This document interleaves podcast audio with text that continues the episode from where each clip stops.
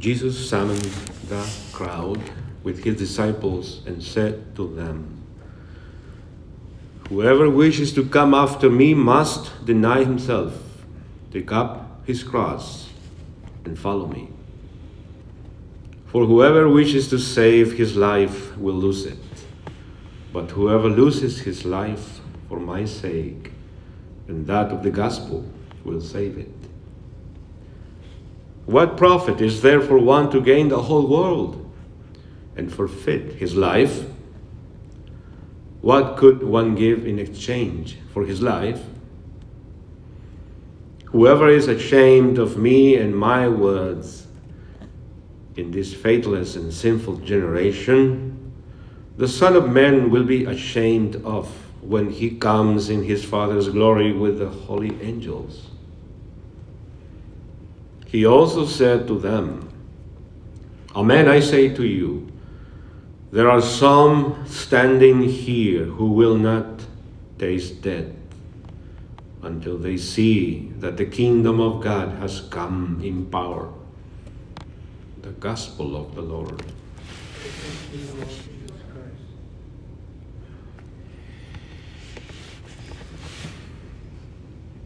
Every day, the Universal Church, the Catholic Church, gives us portions of the Bible. The readings today are awesome, amazing, extraordinary, divine, beautiful. Every day are beautiful. Sometimes they're a little more intricate. But today it's just amazing. When we read the Word of God, when we listen to the Word of God, we are contemplating God. We're contemplating the Word of God. You are like me, right? You're earlings, right? Son terrícolas, right? You're like me. It means every time you read the Word of God and you pay attention to it and close your eyes, something will come to your mind, right? Always. Well, what's coming to my mind with this reading is geometry. And I could use a square or a circle. And let's take a circle, okay? For those who study geometry, we take the circle and then we start in the zero degrees and move to 90 degrees to 180 degrees. This half of the circle, imagine at the edge of 90 degree is the entrance into the heavenly kingdom. And the rest of the circle is the, the places where we should not go, not good, death and evil. So if we stay in this area and walk, this is the area of invitation. God is inviting us to something good, something great, something wonderful, something big, something good for us. God is inviting us. This is an invitation to something good. Our life is walking in this circle. Sometimes we go in the wrong direction, totally in the opposite direction. Sometimes we go on the edges, moving little by little to, to the good. Some are very good in the center, you know, the long path. Some go around, trying to get there. But this is an invitation into something good. See it that way. Think of the most beautiful party you've been invited or, or, or reception. So, in the very moment you step into that room, right?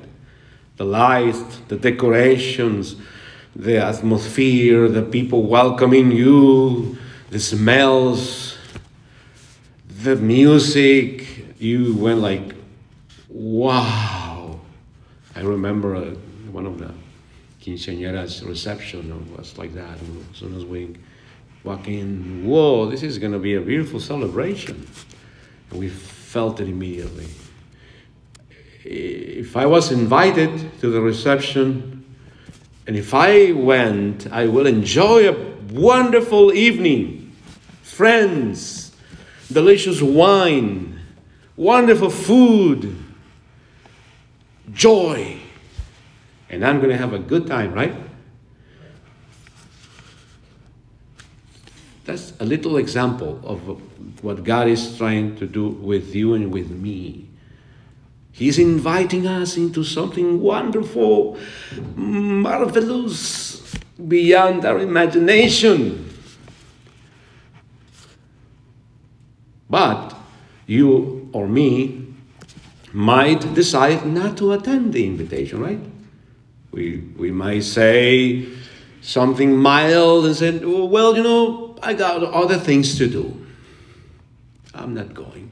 Or we can say is something even rude, right? I don't care. You go. I, am not going to say rude words here. We can say really, really rude words to God and to the church. But I'm not going to say it here, okay? Out of respect. But let's keep it at that level. Just don't care, okay? I don't care. I don't want to hear anything about God, about the church, about the Bible. I don't care. Can we do that? Yes. Right? So if I don't go to the party, even though I was invited, I'm going to miss a good party.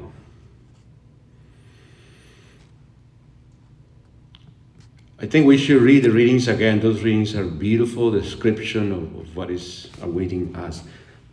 I'm not going to read them again. We can do that on our own. Just let me bring our attention to where Jesus says that not everyone is going to get it. Not everyone is going to enter into the kingdom of glory. Not everyone is going to make it. Let me bring our eyes into that sentence.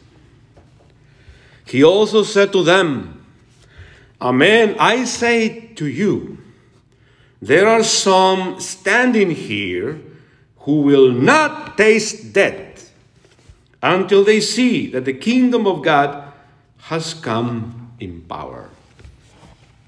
In other words, God knows of all the people here who is who is pointing his heart, his mind, his efforts, his aspirations into him. God knows that. He knows that. And he knows this is mine, this is mine, this is mine, this is going to make it, this is going to make it. They, they, they have the life in, of God in them already. So they're not going to die they're gonna, until they see the kingdom. They're already into it. But it's going to be revealed to the fullest. Right? That's what he's saying. But look on the other look on the other side of the story. I mean, I say to you, there are some standing here who, who will not taste death until they see that the kingdom of God has come in power. Which means there are some standing here who will test the death. He's saying there are some standing here who, who will not taste death. Therefore, there are some standing here who will taste death. It is there implied, isn't it? Jesus is saying some will, some will not. Yes, Richard? Do you see the same thing as I do? He says, Some will not die. Some will enter into the fullness of life. But he's saying, Some. He's not saying, everyone is going to come. Do you see that? You see? Professor Ralph Martin, whom you know is very famous, right, wrote a book just about this. And, and his book is, is called something about who will be saved. Isn't that the title of the book? But he he touches on this theme too. Who will be saved? I, I think his book is How Many Will Be Saved? It's like asking the question, how many will attend to the God, God's invitation? How many will attend God's invitation? Notice how part of the solution, part of the response is on us, right? Part of the response, whether I attend to the celebration of that is on us, on our part. So those, those, those readings are beautiful. In the first reading from St. James, James is, is speaking of faith, and works. You know what I was thinking and was reflecting, what I was seeing when I, with this first reading of James, is each one of us is where he or she is. We are in a position, and each one of us needs to reflect, review where, where am I standing when it comes to faith? What, if I care, right? If I care about this, where do I want to be? What am I, what am I missing? What do I need to do? What are the areas in which my faith is weak.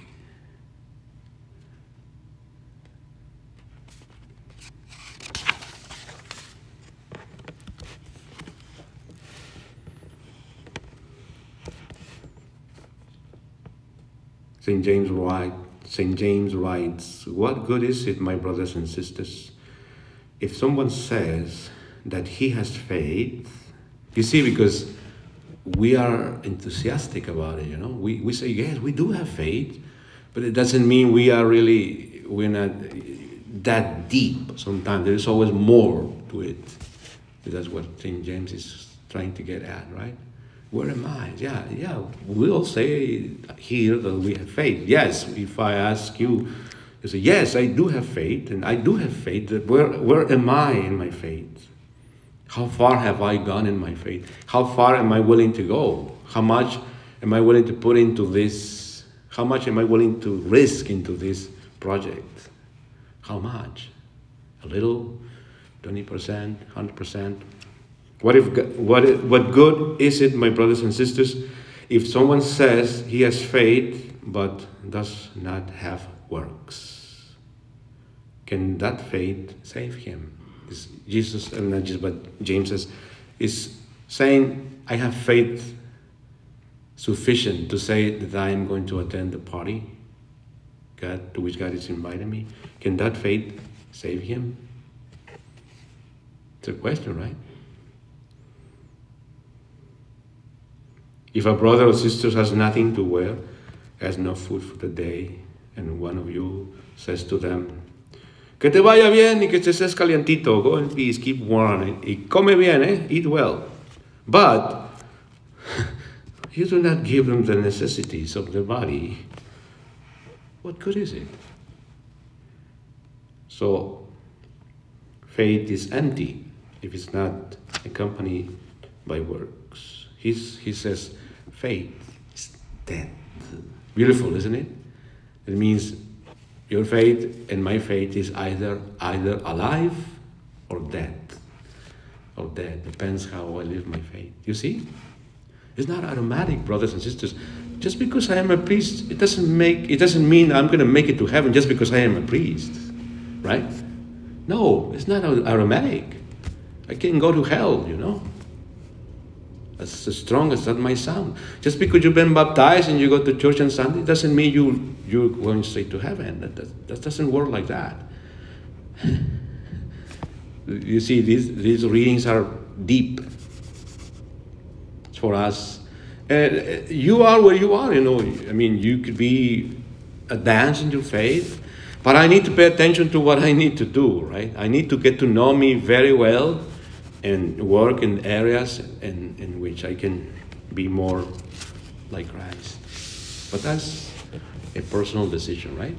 That's a personal decision. That's a personal decision. Who will be saved?